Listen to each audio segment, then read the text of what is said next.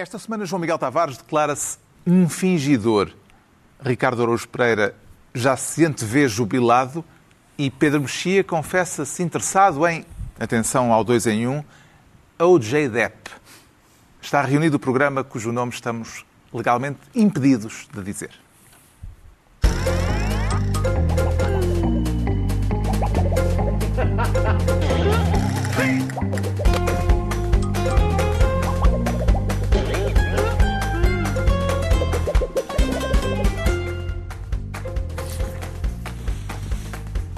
Ora viva, sejam bem-vindos no final de uma semana em que Cavaco Silva sibilinamente deu os parabéns a António Costa pela maioria absoluta do PS e em que se completaram, esta sexta-feira, 100 dias sobre a invasão russa da Ucrânia.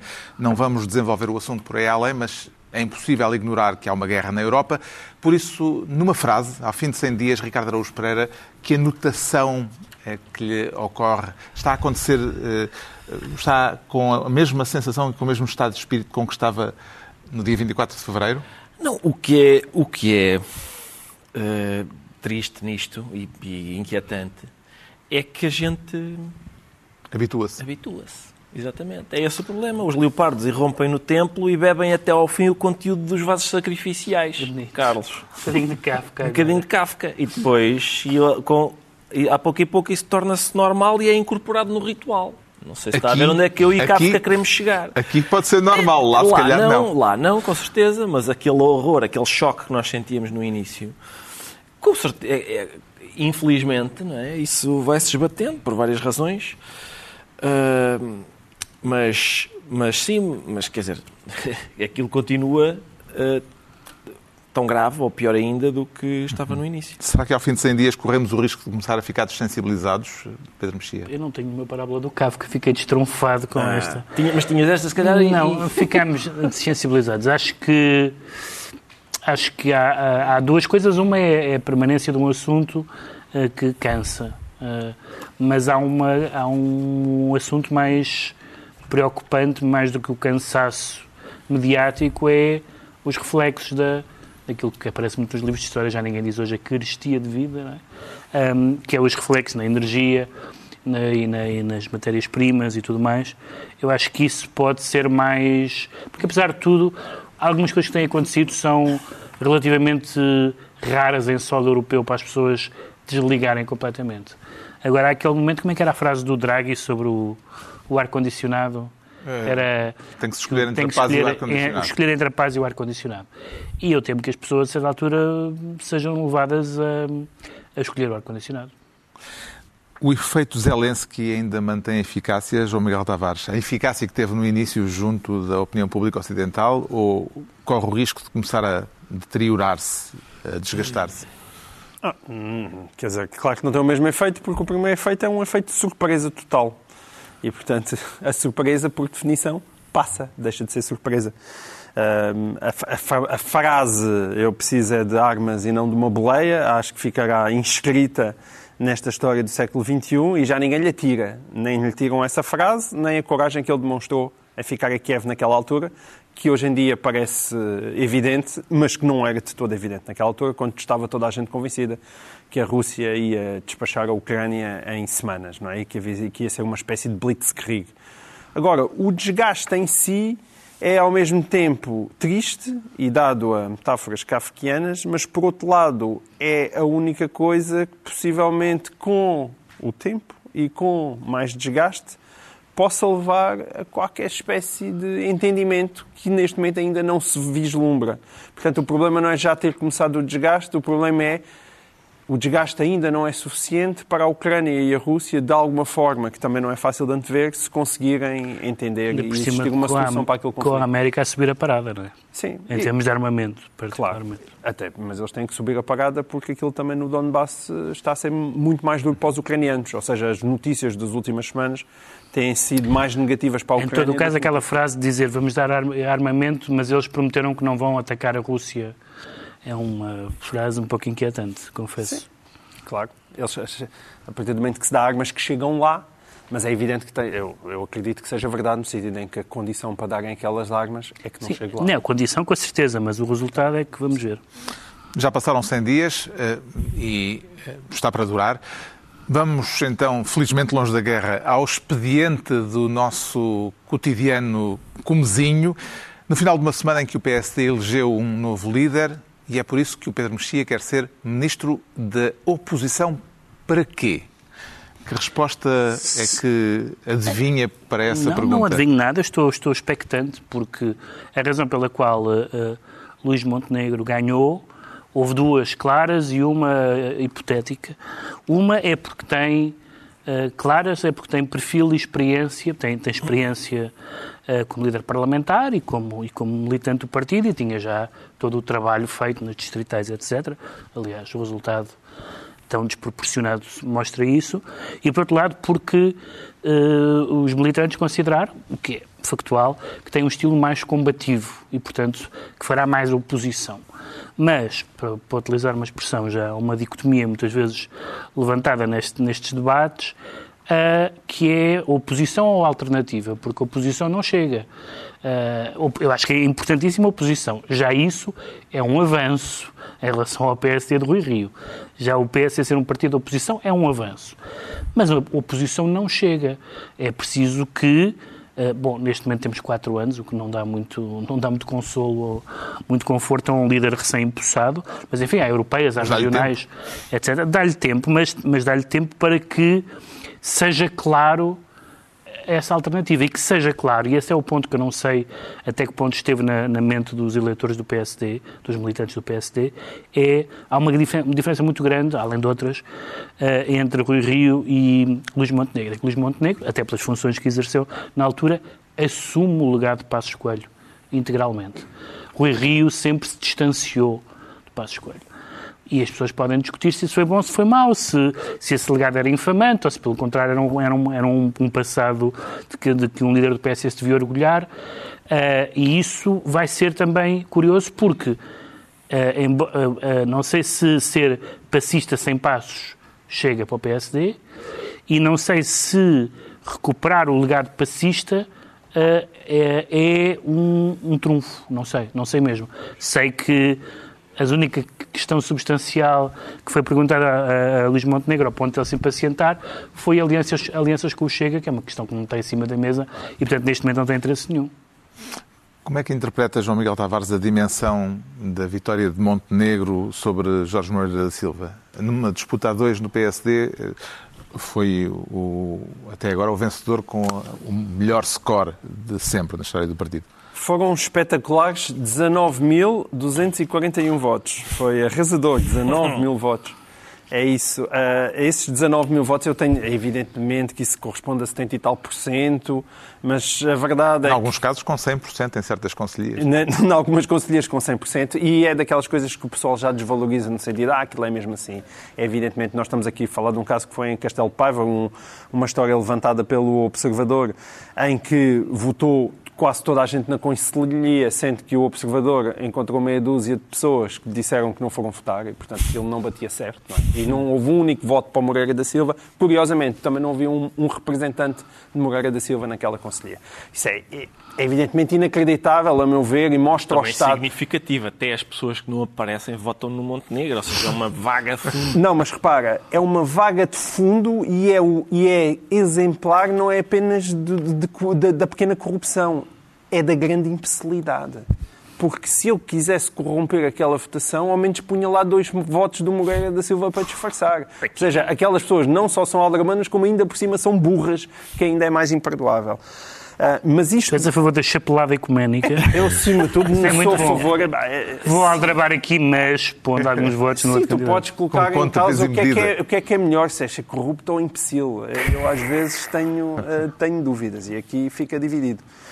Um, isto mostra muito um, também aquilo que é um problema do país. É imaginar Luís Montenegro, se um dia conseguir chegar a Primeiro-Ministro, convém explicar que ele chega a Primeiro-Ministro pela escolha de 19 mil pessoas. 19 mil pessoas. Bem, se chegar Primeiro-Ministro já não será pela escolha de 19. Não, não, escolheu a liderança. Originalmente, não é? Ou seja, Sim. chega a candidato sim, a sim. Primeiro-Ministro por causa da escolha de 19 mil isso pessoas. acontece E aí sempre. é para elogiar o PS, porque Isso as primárias do PS fazem muito mais sentido. Repara, isso acontece Abertas. sempre. Os portugueses têm sempre à sua disposição um menu que foi escolhido por meia dúzia de pessoas dentro de cada partido. Para fazer justiça ao PS, não a partir do momento que eles têm aquela pessoas- lógica de primárias As abertas. pessoas que, quis- que quiseram inscrever-se e militar. Exato, se- sem dúvida. Se Não há, é- mais, isso é se há mais que quiserem, Claro, queiram. claro. Não, Agora- não, não digo que não, mas é Mas sempre é- igual. Agora, é claro que Luís Montenegro teve uma boa vitória, que no meu caso é- não é nada inesperada. Estava há muito tempo no terreno. Moreira de Silva era um paraquedista que vinha do exterior, não teve tempo praticamente para fazer campanha e, portanto, ganhou aquele que estava melhor posicionado.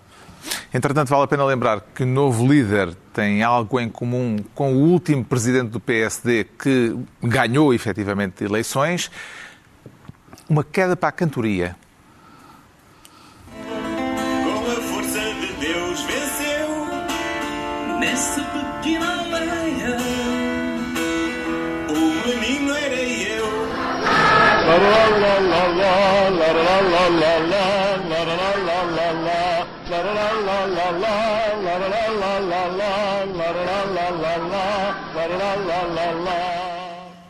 Dois clássicos da música laranja. Parece-lhe, Ricardo Araújo Pereira, que o novo líder tem pergaminhos à altura do anterior?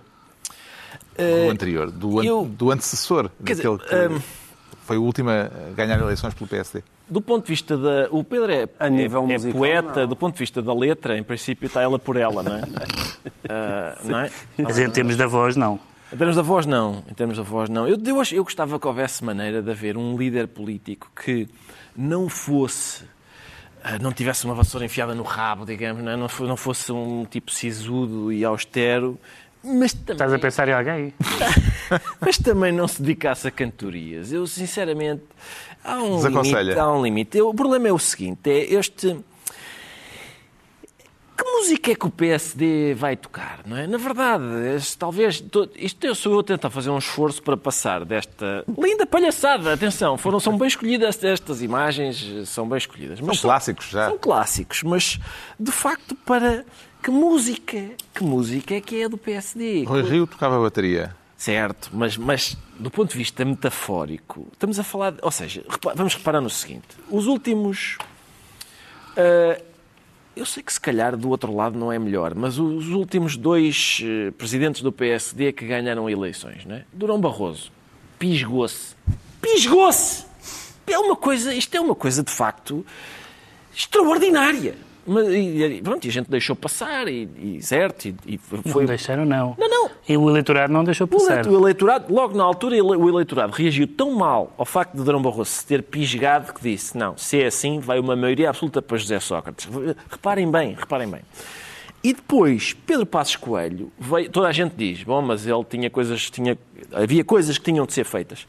Eu duvido que o eleitorado eh, castigasse as coisas que tinham de ser feitas.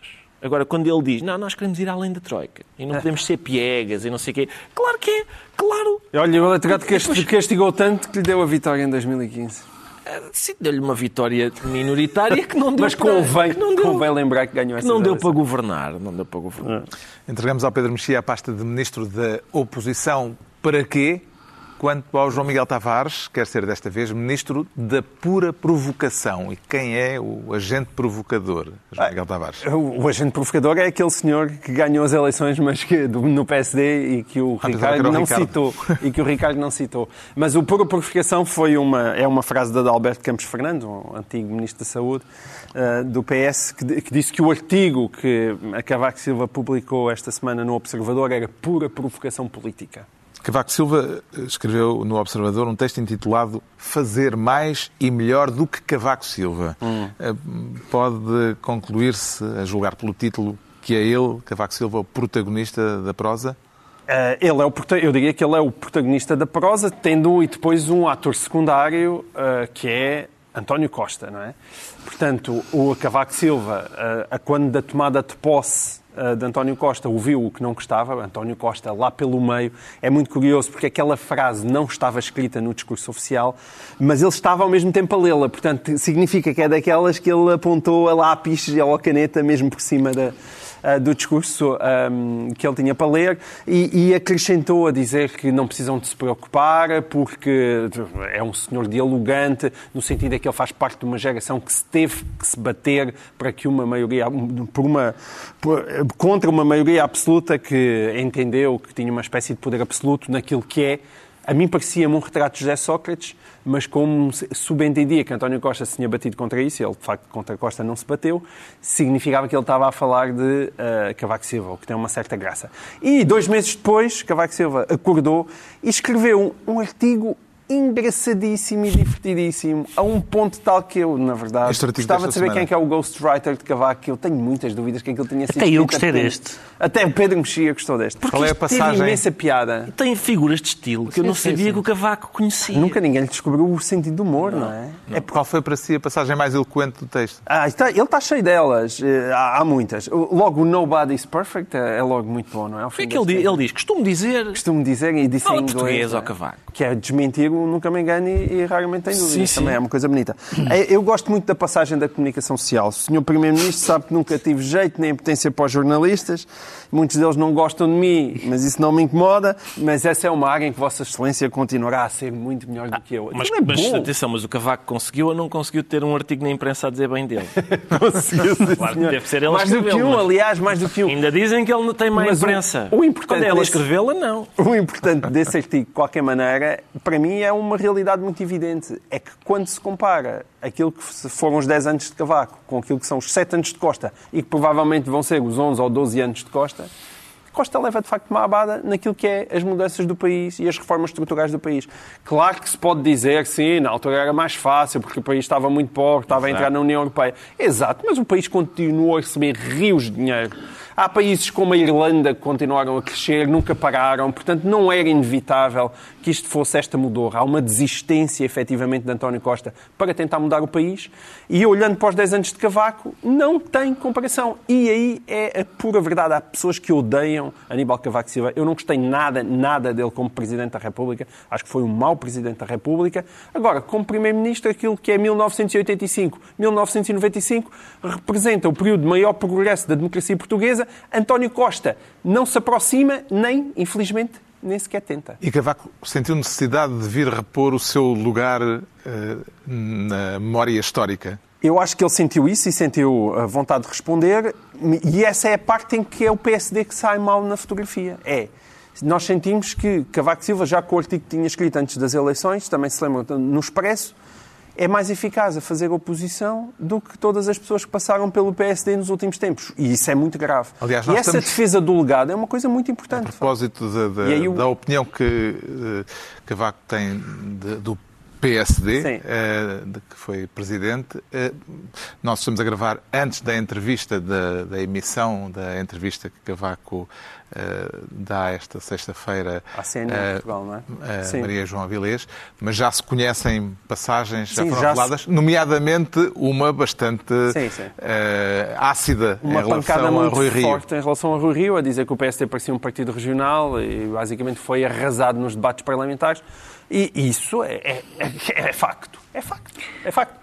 E, mas, eh, na verdade, bastava mais vezes vir lembrar factos para eh, fazer uma oposição eficaz. Também não é a primeira vez que eh, Cavaco Silva dá uma grande pancada num líder do PSD. Lembre-se de Santana Lopes, por exemplo. Uma moeda. É uma Sim, moeda. É uma moeda, claro. E bem dada também nessa altura. Eh, há uma frase emblemática logo no início do texto, dirigindo-se a António Costa, Cavaco escreve Somos agora colegas no que à conquista de maiorias absolutas diz respeito. Eh, Como é que viu Ricardo Araújo Pereira este cumprimento, aliás, extensível a José Sócrates? Exato, sim, exato. Mas é, é, um, é uma espécie de bem-vindo ao Olimpo, embora a um lugar menos alto do que o meu, porque ele depois a seguir, a seguir ele diz ah, não se esqueça que o senhor ganhou esta com umas benesses. Não é? Eu também ganhei a primeira com umas benesses do PRD, mas depois a segunda que eu ganho com mais de 50% foi por causa da obra da primeira. Portanto, é uma espécie de... Verdade. Exato. Mas a, a questão é a seguinte: eu primeiro. Eu gostei Já- muito do termo colegas. Colegas. Sim.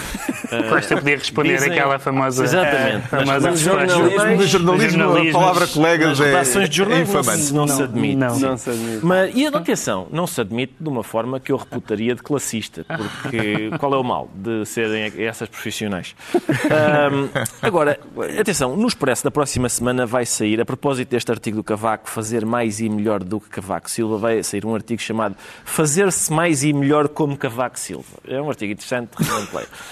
Ah, Onde está o que eu penso? Product placement. Exato.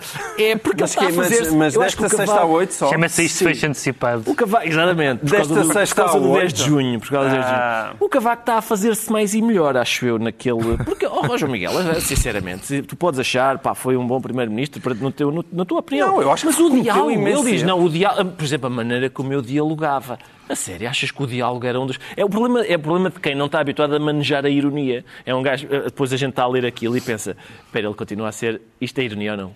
Este do, dele ser muito bom no diálogo. E depois há, outra, há uma questão de sentido de oportunidade, que é, vem ele dizer assim, não se esqueça de dialogar com o principal partido da oposição, como eu di- dialoguei com o PS.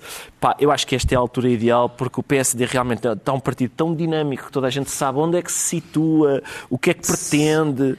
Eu eu estou, atenção, eu Continua, mas continua a haver matérias de dois terços. Eu, eu continuo a ver, mas eu, eu sinto, atenção, neste momento eu sinto-me um pouco humilhado por estar aqui a revelar que li o texto do Cavaco, porque quer o Primeiro-Ministro, quer o Presidente da República disseram, eu não li, não sei, não sei, não li. Aliás, o O Presidente da António República... Costa, entretanto, já veio. Já leu? Já, Já leu, já dizer leu. umas coisas sobre esse Pá, assunto. o sim. Presidente da República... Disse que, o, que ele estava muito preocupado com, a, enfim, seu- com o seu lugar na Com o história. seu lugar na história. Ah, o Presidente da República disse o seguinte: não li, não, vou ler, vou interiorizar e não vou comentar. É uma boa e frase. depois diz: porque não comento presidentes da República passados nem futuros.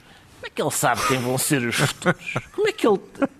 Ou seja, Isto é o vez- sinal de que está tudo feito. Cada vez que o Marcelo não comentar a alguém, a gente sabe, começa a desconfiar. Olha, pode ser um futuro Presidente da República. Não haverá aqui, eh, no- no texto, pode-se ler ironia, mas também se pode ler um, tra um traçozinho de atitude passiva-agressiva, não? Em relação a António Costa. Mas o Cavaco sempre foi, eu acho que ele sempre teve esse traço, não é? Parece-me que é um traço de personalidade do Cavaco, faz parte do seu encanto, acho eu. Talvez, não sei se não é por isso que. Às vezes, houve momentos em que foi só agressivo. Sim, Mas ele aqui é só sarcástico. O eu discurso, que- o discurso da reeleição, por exemplo, Pois. é um discurso. Sim, sim. o discurso da reeleição é o, o discurso de vitória. De reeleição, o de discurso vitória, de vitória, na reeleição é um discurso de Na derrota. presidência da É, vocês perderam, É um chupem, de. toma. Sim, é um discurso Um amargo, discurso de derrota, sentido. um sim. discurso de É. derrota dos adversários, não é um discurso de vitória. Consegue descodificar, Pedro Mexia, o que é que leva Cavaco a escrever agora este texto para supostamente felicitar António Costa meses depois? Não sei, mas acho, acho que é um bom método porque eu, eu, eu, maioria absoluta. Eu gosto do texto. Eu tenho que fazer dois, dois, dois eh, preâmbulos, não é? Só um. eh, Que é, eu acho, mas como mais ninguém acha, vamos passar à frente. Eu acho que os Presidentes da República não deviam intervir na vida partidária, mas como mais ninguém acha em Portugal, incluindo os Presidentes da República, vamos passar à frente disso. Eh, Jorge Sampaio, apesar de tudo, mais do que os outros. Mas certamente nem Yanes, nem, nem Soares, nem Cavaco acham isso e, portanto, é o que temos na mesa. Acho que aquela, aquele acrescento de António Costa na- não foi próprio de uma declaração numa tomada de posse, não estava num comício. Acho que do ponto de vista institucional não me pareceu o local eh, adequado para ele dizer isto. E aqui Cavaco, ao contrário de outras intervenções que eu não gostei, particularmente, ou particularmente, entre as quais a anterior, que justificou aquela em que ele dava notas e não sei o quê, hum, aqui puxa pelos galões.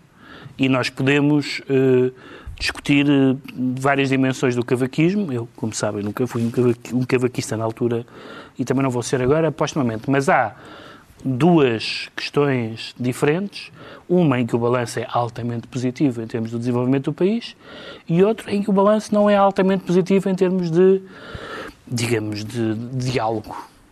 Portanto, claramente, essas duas coisas são verdade para quem se lembra do cavaquismo. E dizer que, que o Cavaco é um dialogante nato ou dizer que, o, que deixou o país na mesma são mentiras. são mentiras absolutas. E, portanto, acho que ele, ele defendeu o seu legado, puxando pelo que lhe interessava mais, que é a obra feita. Foram 10 anos. O João Miguel Tavares fica então ministro da pura provocação e é a vez do Ricardo Araújo Pereira se tornar ministro dos recursos.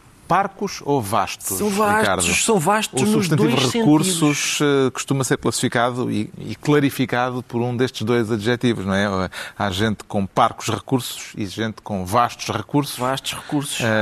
Nestes neste são- caso aplica-se o vastos. Vastos. Sim, sim. Ah, são vastos nos dois sentidos. São vastos, porque são vastos recursos a ser apresentados e é preciso ter vastos recursos para apresentar tantos recursos. Quero falar de mais um recurso apresentado por José Sócrates. Sócrates, epá, esta semana, que é que é Sócrates agora? e Cavaco na mesma semana. Parece, é mesmo uma coisa. A gente tem de falar disto e tal, É o, mas. o fantasma do Natal passado. Exatamente. Sim, eu sinto-me o Ebenezer a, a acordar durante a noite e dizer: Não, saia daqui. Ah, sabes o que é que gostava que me aparecesse? Aliás, eu gostava que o Dickens reescrevesse aquilo. Fantasma do Natal passado, Natal presente, Natal futuro, e nisto aparece o, Natal, o fantasma do Natal presente do conjuntivo. Não sei para quê, mas aparece também. Aparece também. Ah, epá. o que é que acontece aqui então? Acontece o seguinte, portanto, o Sócrates, o Só- vamos recordar, não é? Isto eu, eu proponho que as pessoas, sempre que a gente aqui fala do, do Sócrates e da Operação Marquês, a gente devia acender aqui no meio da mesa uma fogueira. Isto já é daquelas histórias em que a gente está, as pessoas lá em casa, muitas dizem, a gente não sabem o que, de que é que a gente está a falar. A gente diz, "Ah, houve um tempo em que um primeiro-ministro foi acusado, já foi há muito, muito tempo. São histórias para contar à volta de uma fogueira. Portanto, o que aconteceu, vou, vou, só- vou abreviar. O último é o seguinte: é um, isto não é exatamente um recurso, ou seja, o Sócrates apresentou recurso da, da decisão instrutória. Essa, esse recurso foi atribuído a uma juíza e ele pede nulidade da atribuição por não ter havido sorteio eletrónico. Portanto, isto é, a, primeira, a primeira coisa é este bolo de bolacha de expedientes dilatórios. Atenção, eu sou a favor de garantias ao arguído. Mas quando as garantias do arguído fazem com que os processos se eh, dilatem no tempo desta maneira, é um bocadinho difícil continuar a chamar garantias ao que parece ser apenas um expediente para nunca ser julgado. E, portanto, é mais uma garantia de que nunca vai a tribunal. E, portanto, aqui, neste caso, isto é curioso porque é. Eu, eu não sei, sinceramente, não faço ideia. Fugi do curso de Direito enquanto era tempo, coisa que Pedro Mexia não teve o discernimento de fazer, mas é uma coisa que eu hum, tenho. Eu acuso sempre de, Sim, sim, fazes bem. Sim. Ah, mas ah, este, eu não sei se tecnicamente f- faz sentido o que ele diz, ou seja, que, o, que, que que haja motivo para necessário pedir nulidade por não ter havido sorteio sorteio. eletrónico. É possível. Mas eu registro que ah, o Sócrates e os seus advogados são escrupulosíssimos no cumprimento da lei, exceto no TIR, exceto o termo de identidade e Justamente. residência. Então vamos falar do Mesmo seguir. nisso, E também queria dizer São que este- criativos. esta- estas- estes recursos sobre recursos fazem com que a gente faça figura de recurso. É isso que acontece. Justamente, a propósito do TIR, a defesa de Sócrates formalizou a resposta do ex-primeiro-ministro explicando ao Ministério Público eh, a razão que o leva a considerar, que o leva a ele, Sócrates, a considerar que apesar de estar sob termo de identidade e residência, não tem nenhuma obrigação de avisar o Tribunal quando sai do país, tem saído para o Brasil. O que é que lhe pareceu esta fundamentação jurídica de Sócrates? Eu não percebi bem a fundamentação, porque a fundamentação tem, algum, tem algumas. eh, Tem alguns corolários que eu consigo perceber, ou seja, ele diz, não, o Sócrates não vai, não, não vai, não vai, para não vai ver para o estrangeiro, continua a ver na Ericeira. Eh, Não, o que é, o, o que é preciso é que, ele é que esteja assegurada a intervenção dos seus representantes em atos processuais e cá estamos nós para isso, ou cá estou eu para isso. Até aí, acho que é bem argumentado, mas que ele, quando ele diz que a comunicação, hum, quando há uma ausência do, do território nacional por mais de cinco dias, não é, não é uma verdadeira medida de coação, eu não sei bem o que é que isto quer dizer. Não é uma, bem uma. Isto é o que está escrito. Eu não sei. o que- Eu tinha interesse até jurídico, eu realmente tenho interesse jurídico. Mas tinha interesse jurídico porque não é bem em que sentido. Se é por causa desses corolários, esses co- corolários são interessantes e são. Pronto, percebe-se. Ele diz: não, ele não pode estar porque pode ser preciso, mas se tiver cá o seu advogado, não é preciso. Não, ele, ele não vai embora porque ele está, ele está no Brasil, mas já volta para a Ericeira para a semana. Tudo isso é verdade, mas há uma obrigação. Está lá a dizer não é bem uma obrigação, parece-me uma coisa. Ou, ou- ou há uma, um raciocínio certamente intrincado por trás desta fórmula que eu não percebo. Não é bem, não é bem, não é uma expressão jurídica. Eh, então, o, senhor, o senhor eh, matou o seu vizinho, não foi bem. Não é possível, há um homicídio, ou seja o que for. não é bem, o não é, não é um verdadeiro, a expressão é não é uma verdadeira medida de coação. Em que medida em que não é uma verdadeira medida de coação? O resto é engenhoso a partir daí. Está lá escrito que tem de se Está lá apresentar. medida de coação. Tem de se apresentar. eh, tem de se apresentar, não. Quer Tem, dizer, de, tem de comunicar cada vez que A lógica pode ser, não é bem uma medida de coação, porque o fito desta medida é assegurar isto, isto e isto. Se isto, isto e isto está assegurado, não é preciso. Mas isso parece-me assim, um- parece uma coisa um, pouco- à Lagardère. Sócrates, além de ter apresentado mais um recurso, recusa-se, como eh, estivemos a falar, eh, a avisar o Tribunal das viagens que faz. Onde é que Sócrates está a ser mais Sócrates, João Miguel Tavares, no seu entender? No recurso ou na recusa? Em primeiro lugar, deixa-me só dizer que eu acho que já enjoou esta mania do Ricardo estar sempre a vir para aqui falar do Sócrates. Já não satura, já não satura, Ricardo. Esta tua obsessão não satura. Ah, Peço desculpa, pá, peço desculpa. E por- tirando isso, uh, Sócrates está a ser Sócrates de igual forma nos dois casos e encontrou uns minions Sócratesinhos, que é aquele Pedro de Lille, que é uma espécie de mini Sócrates da advocacia, porque vale É o advogado dele, está na sua função. mas é uma função particularmente criativa. Eu- é verdade que. Está a defendê-lo, faz isso- parte, não é? isso faz parte. Pronto, mas precisa ter uma especial lata para o defender. O Pedro Mexia acha que não há limites para a lata que um advogado pode ter. Um advogado tem que defender o seu cliente. Mas, até ao limite, mas de qualquer forma, até ao limite das Respeito- coisas mais absurdas. Respeitando a lei Pronto, e essas coisas, lei, é e o processo. O que dá o respeito da lei do processo, que é, ju- que é muito justo, é que já passaram oito anos e eu desconfio que se não se passar oito, outros oito. E eu li um texto do Eduardo Damas, muito chique, ele realmente está bem informado sobre este, que tem, eh, sobre este tema, que tem uma nova tese. Que ele, não, vocês não sei se leram, nem sempre leem o Correio da Manhã, fazem mal, aprende-se muito a ler o Correio da Manhã, em que Que ele tem uma li. tese que é Lula da Silva, José Sócrates e Lula da Silva, muito amigos, e no final, Lula da Silva, Presidente da República do Brasil, e toma lá um passaporte diplomático para José Sócrates. E aí- Achas que é isso que se dá a preparar? Não sei, mas é giro. É tudo isto é giro. Eu, eu, no fim quero ver a série de Netflix. Eu já disse isto. Até vais Eu escrever, quero ver a provavelmente. série de Netflix de José Sócrates. Epá, não sei se vou escrever porque já estou enjoado, mas me seguia. Bom, o Ricardo Araújo, se, o João Miguel, se até o João Miguel Tavares já está cansado... Não, mas não, mas é, melhor só, mas é só melhor- hoje, é uma É melhor sexta-feira. sairmos é disto. só O hoje. Ricardo Araújo semana Pereira fica passou. assim Ministro dos Recursos e estão entregues as pastas ministeriais por esta semana. Vamos agora saber, e temos que o fazer rapidamente, porque é que o Ricardo Araújo Pereira, ele de novo, se declara jubilado. Não me diga que se sentiu palpitar aí um, um coração monárquico em si. Foi, eh, não exatamente, Carlos, foi o contrário, na verdade, porque eu pus-me a Acompanhou pensar, a- são os 70 anos, atenção, são 70 anos de reinado da Rainha Isabel II. E vai atrás do Luís XIV. 70, vai, vai, vai em Quanto é precisão que- ao Luís XIV. qual é que é o- Acho que são Mais mais, do- mais dois anos, Mais não é? dois É. ou três. Ah, 70 anos de reinado. Eu pus-me a pensar nestes 70 anos de reinado, a vasta obra que a rainha... E não me ocorreu nenhuma, não me ocorreu nenhuma. Então fui aos jornais ver se algum tinha uma lista completa das façanhas da rainha. E eram... Ela fez... casou, teve, gerou descendência.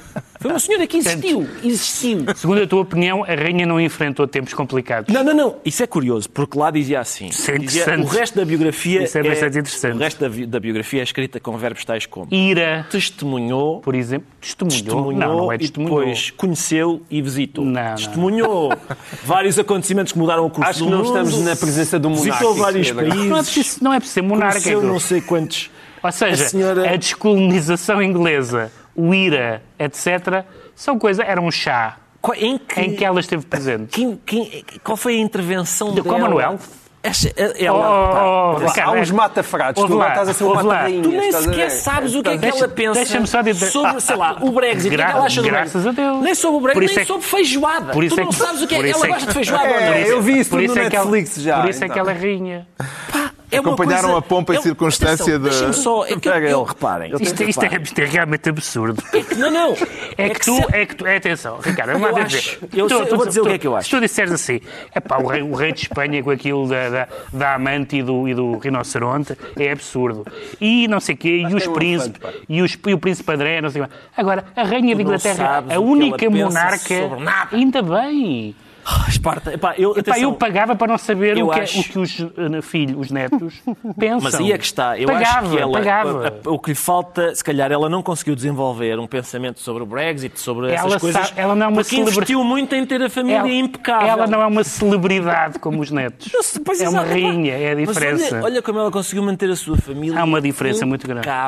Ah, bem, é, O jubileu teve eh, eh, em Portugal uma, uma cobertura televisiva uh, intensa, mais intensa do que Pá, isto, qualquer cimeira atenção, isto, europeia. atenção, eu tive uma vez, eu tive uma vez uma, assisti a uma discussão ah, com um jornalista da velha guarda que se irritou muito com uma pessoa porque, porque estavam a falar de futebol, alguém dizia que um jogador não era, ah, não é nenhum Eusébio, ah, e houve uma pessoa que disse, ah, mesmo o Eusébio, que é o que o Ricardo está a dizer, quer dizer, Mas é, isso- é, oh, Ricardo, Isso é há- motivo para zanga. Há vários, há vários estados, há vários estados que são, que, que são em que a daqui já. rainha é chefe de Estado e que que- dizem que vão, que enquanto ela for, continuarão a ser. Portanto, é capaz de ser reconhecido o mérito dela. Espécie de um móvel. Não é nada um móvel. Ah, olha, eu gostava que tu lidasses com o IRA.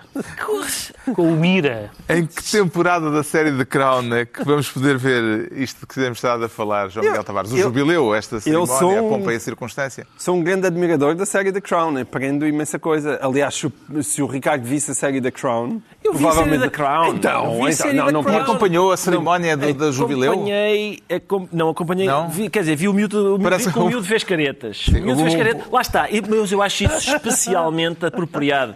Na cerimónia do jubileu dos 70 anos, qual é o, qual é o aspecto mais saliente? É um puto que vai fazer macacadas. É isso, é isso. É, lá, tu não podes, tu não podes ser tão sensível ao, à matéria da ficção e depois não compreenderes o encanto que Qualquer pode ter a trabalhador que apresentasse este índice de produtividade em 70 anos. Machado, o que é que fizeste no ano passado? Tive dois filhos. Ah, ok. Então, eu, e, e há dois anos? Fui ao México, para a rua, Machado. Entende, Pedro Mexia, entende as celebrações do jubileu da rainha como sendo, acima de tudo, um assunto de Estado ou eh, um momento alto de São mexericos? 70, são 70 anos, é normal que, que, o- que, que o Estado festeje ah, e, e, de facto, ah, o que acontece é que a Rainha de Inglaterra é, neste momento, quase o único, a, a única figura que diz bem da, da monarquia em toda a Europa. Enfim, as monarquias nórdicas, em geral, portam-se bem. Mas tem havido, tem havido comportamentos tão vergonhosos de monarcas e de herdeiros que não reconhecer que a única pessoa que foi Que é invariavelmente impecável foi. Até no caso de Ana, a história eh, prova que ela Ele resistiu à Parece um telenovela. Richard Dawkins da monarquia. Eu acho pá. que até o vídeo que ela faz com o 007 podia estar melhor. Limita-se a Pronto, andar está esclarecido porque é que o. Ricardo Araújo Pereira se declara jubilado. Quanto ao João Miguel Tavares, diz sentir-se um fingidor, mas não propriamente como o poeta, na célebre definição de Fernando Pessoa. Não, não, não, nada disso. Aqui não há muita o fingidor, poesia. neste caso, não é elogio ou acusação? Não, neste caso é elogio, é Elogio. elogio, porque eu, mal O assunto comparado... não tem nada de poético, tem a ver com uma- umas declarações de Elon Musk eh, Sim. uma- um- que- que- a respeito do teletrabalho. Sim, a propósito do teletrabalho, o Elon Musk disse isto chegou a hora de tudo voltar eh, e, por favor, parem de fingir que estão a trabalhar e venham todos para a empresa. E eu, eu, eu não tenho nenhuma Tesla, mas tenho uma pequena empresa onde me entretenho também a trabalhar e eu sinto à minha medida o mesmo que, Richard, ah, que, o, que, o, que o Elon Musk. Eh, eh, Esta história do teletrabalho pode parecer muita gira, mas levada à letra pelos todos os trabalhadores de uma empresa ou próximo disso é o absoluto caos. E portanto nós Mas já às vezes fez um aviso lá na sua empresa como eh, o, o aviso de Elon Não, Musk, não, porque eu sou- que Quem não voltar para o escritório é despedido? Sim, eu posso não parecer, mas sou, apesar de tudo, um padrão mais delicado e, e- e do que o Elon Musk, também, talvez por isso, com bastante menos sucesso. mas, mas sim, é- é- sobretudo para quem tem a obrigação de articular equipas, o teletrabalho é uma absoluta desgraça. E também numa outra perspectiva, que é quando as empresas têm que acolher os novos trabalhadores que estão a entrar. E, portanto, é é um mundo. Às vezes nós temos uma espécie de deslumbre tecnológico pelas coisas, e é evidente, eu consigo compreender uma maior compatibilidade entre estar em casa e, e no escritório e trabalhar. Mas esta ideia só de uma espécie de teletrabalho permanente porque vem um mundo novo, esqueçam. Também é é, da opinião, Portanto, eu estou Mexia, também é da opinião de que só se trabalha a sério estando no escritório ou na repartição pública? Eu tenho opiniões muito convincentes, mas é sobre o próximo tema. Sobre este não tenho grandes convicções. E Claro. o Ricardo Araújo Pereira sente-se um Ele fingidor? está sempre a Não, teletrabalho. sempre, Olha, isso sempre, claro. Isso, que eu, que eu finjo que trabalho, que eu finjo que trabalho, acho que não há dúvida, e é uma coisa que eu espero manter até ao fim da vida. Aliás, nunca, espero nunca ter um emprego a sério. Mas isto é um ponto, por acaso, é um ponto curioso em que, em que o, o sindicalismo e o patronato se encontram, porque os, os sindicatos também estão a dizer que isto do teletrabalho tem de acabar, porque este diz, parem de fingir que trabalham, e os trabalhadores dizem, parem de fingir que são patrões, porque quem paga a luz sou eu, quem, eh, não- o local de trabalho é o meu, a disrupção minha- da minha vida familiar é, é a mim que me toca, e por isso há aí... Também há- está junto com o Musk? não, não, não. bem, sim. Eu, eu noto que quer, quer os trabalhadores, quer os patrões, nesse ponto estão em contacto. Pronto, ficámos a saber porque é que o João Miguel Tavares se anuncia um fingidor. Agora vamos tentar perceber como é que o Pedro Mexia criou a personagem de O.J. Depp. Que concatenação é esta? Isto que eu gostava de dizer, porque é que eu sou a Dona Alzira e tu és o O.J. Depp. Não, porque tu disseste, ah, isso é uma coisa lá entre ricos e não sei quem mais. Exatamente. O meu ponto não é esse, o meu ponto é, é político. É que. eh, É ao- O.J. Simpson, por um lado, e Johnny, Depp. por Quando, outro. se estão lembrados do caso O.J. Simpson, a, as opinião na altura americana eh, sobre, a- sobre a, a culpa ou a inocência dele ehm, fazia-se por linhas raciais. Era uma coisa quase assustadora, como eu lembro de ver as reportagens e tal, e eram os brancos a dizer que ele era culpado, e os negros a dizer que eram- não eram todos os brancos, não eram todos os negros, mas as linhas raciais eram muito evidentes. E as reações ao caso uh, Depp uh, Heard Johnny Depp ganhou Johnny em tribunal Depp. esta semana Sim. um caso contra a ex-mulher. foram por uh, foram não só não se um, se a sentença foi justa ou injusta, penso que aliás a maioria das pessoas não tem elementos suficientes para dizer isso, embora a- digamos que a imagem do comportamento de Johnny Depp no processo, no processo, isto é, que veio ao processo, uh, não, também não seja muito, muito lisonjeira, mas eu dizer assim, esta sentença foi uma derrota do Me Too. Uh, por exemplo. Ora bem, isso eu percebo essa preocupação, mas não é isso que está em causa. Uma sentença não tem que ser uma vitória nem derrota de coisa nenhuma, a não ser a prova dos fatos. Eu acho, por exemplo, que uh, o comportamento de Johnny Depp, não sei se, não sei se a agressão física foi comprovada, uh, uh, o comportamento de Johnny Depp, nomeadamente com drogas e com álcool, potenciava esse tipo de- de- de de comportamentos. Também sei que, que a- os advogados de Amber Heard não foram muito felizes, particularmente, e ela própria, no momento em que meteu a Kate Moss a barulho, e depois foi completamente esmagada pelo depoimento da, da, da Kate Moss. E também não gostei muito de que isto fosse televisionado. Acho que isto era um- uma, das, uma matéria que exigia recato, o que fez com que o Johnny Depp, que tem muito mais fãs que a Amber Heard, fizeram uma espécie de sindicato gigantesco, global, descrevendo coisas horríveis sobre ela. Ah, porquê? Porque ele é mais popular que ela e, portanto, tem, é, portanto, tem mais fãs. É, a pessoas, é, só falta o valor acrescentado. Se acha que Johnny Depp é inocente, linha- será não sei o quê. E, portanto, tudo isto, dedicada. tudo isto é uma, é uma administração da justiça bastante esquisita e é uma reação e é uma reação também bastante insensata, parece. Como é que viu o desfecho deste caso, Ricardo Araújo Pereira? As reações que se lhe seguiram? Uma colunista do Guardian escreveu, por exemplo, que o julgamento foi uma orgia de misoginia. Nunca participei numa dessas e, sinceramente, parecem-me ser, parece má, não é? Deve aleijar. Não, é pá, se misoginia, organizada por quem não gosta, enfim, ah, acho que não, não me convidem para essas. Eu de- vi, eu acho aquilo, foi o que eu tinha dito outra vez, recordam-se? Eu, eu- Não, não é- foi. É, impressionante. Foi, este senhor, eu falei da outra vez das reações. Disto de tomar partidos, sendo que as pessoas sabem lá o que é que se está a passar, estão à porta do tribunal a fazer barulho, como a gente. Eu fiquei contente, porque a gente também se aglomera às vezes à porta para, para poupar arguídos, e assim, percebe que lá fora eles fazem o mesmo. Mas, eh, mas é isso, eles, eh, estas duas pessoas já, já tinham retirado ambos as acusações que fizeram uns aos outro, um ao outro, e agora retomaram-nas.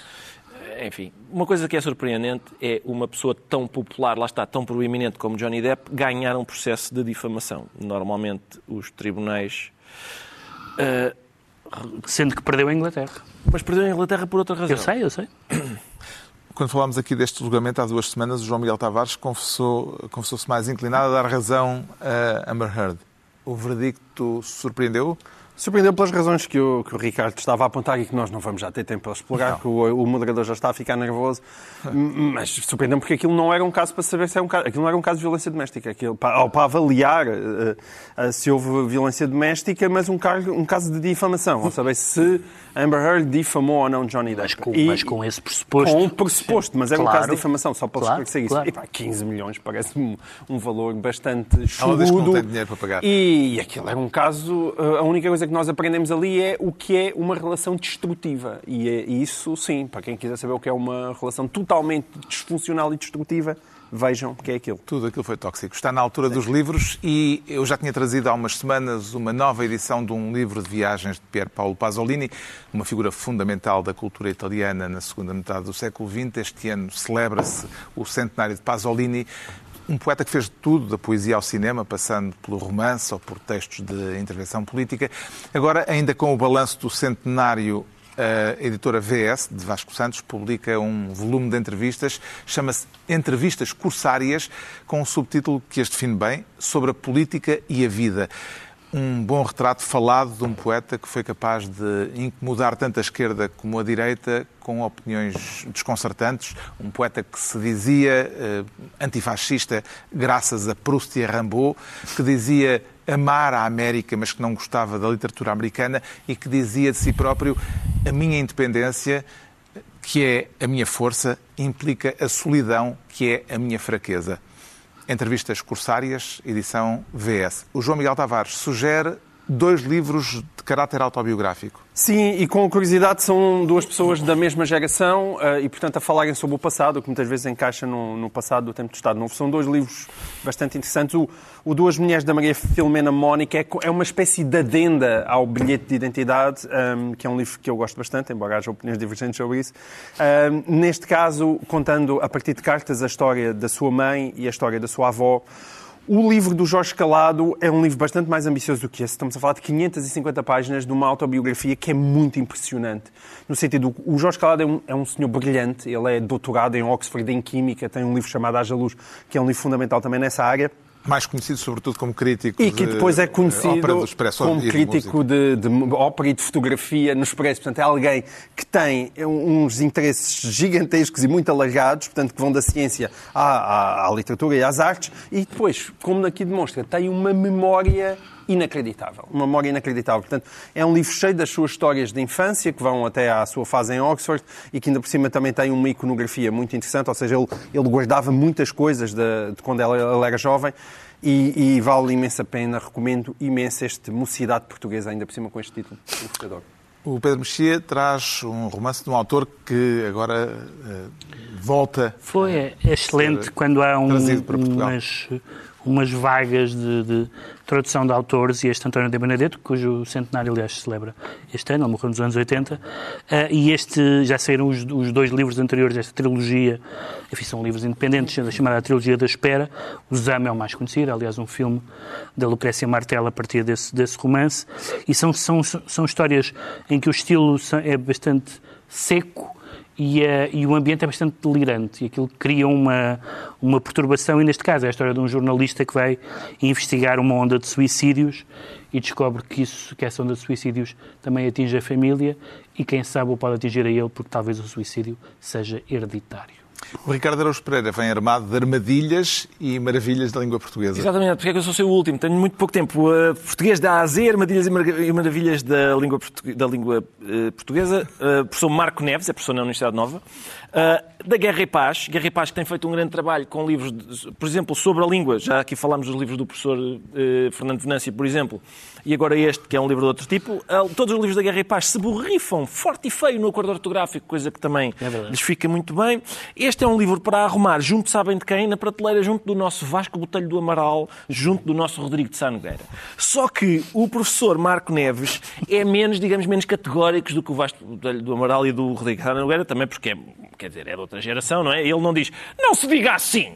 Diga Santos Assado. Ele não diz assim. Ele diz. Ele não, para já, ele não é um purista. Isso é curioso. Por exemplo, ele até vai ao ponto de dizer que a expressão que irrita toda a gente, como por exemplo, aqui há muitos anos atrás, ele diz: calma, é redundante, é sim senhor. Mas não é também uma forma enfática de reforçar? Talvez seja uma moda da língua e depois, vai, depois fazem, ainda por cima diz: reparem que o Camilo na Brasileira de Prazins e põe lá, há anos atrás, escrito pela, pelo punho do, do, do, não é? do Camilo. Certo. Portanto, Tenho dúvidas com esses argumentos da autoridade. ele não é um purista. Ele não é um purista e, e é muito flexível nisso. Nessa... Se o Camilo não te chega, nada te chega. Exatamente.